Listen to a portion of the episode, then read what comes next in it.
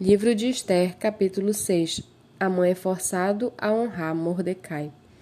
Naquela noite o rei não pôde dormir, então mandou buscar o livro dos feitos memoráveis, que foi lido diante do rei. Achou-se escrito que Mordecai é quem havia denunciado Bigtan e Teres, os dois eunucos do rei, guardas da porta, que tinham planejado matar o rei Assuero. Então o rei perguntou: Que honras e distinções foram conferidas a Mordecai por ter feito isso? Os servos do rei que o serviam responderam: Ele não recebeu nenhuma recompensa. O rei perguntou: Quem está no pátio? Ora, Amã tinha entrado no pátio exterior do palácio real para pedir ao rei que Mordecai fosse pendurado na forca que ele, Amã, lhe havia preparado. Os servos do rei lhe disseram: Amã está no pátio.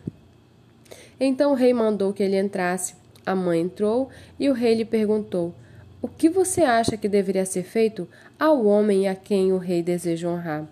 Então Amã pensou: a quem mais o rei poderia querer honrar a não ser a mim?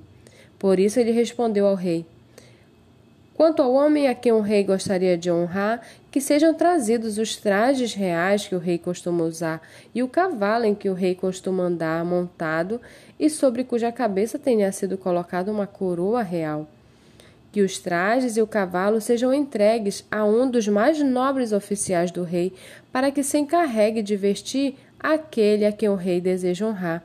Depois que o leve a cavalo pela praça da cidade, proclamando em voz alta: É isto que se faz ao homem a quem o rei deseja honrar.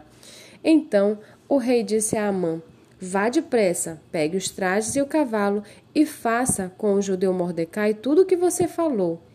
Ele está sentado junto à porta do rei, e não omita coisa nenhuma de tudo que você falou.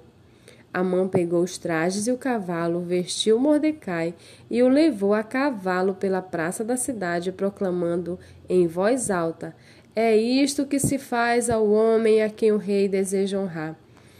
Depois disto, Mordecai voltou para a porta do rei, enquanto Amã foi correndo para casa angustiado e de cabeça coberta. Amã contou a Zeres, sua mulher, e a todos os seus amigos tudo o que tinha acontecido com ele. Então os seus amigos, que eram sábios, e Zeres, sua mulher, disseram: Se Mordecai, diante do qual você já começou a cair, é da descendência dos judeus, você não conseguirá fazer nada contra ele. Você certamente será derrotado. Enquanto estes ainda falavam com ele, os eunucos do rei chegaram e sem demora levaram Amã ao banquete que Esther havia preparado.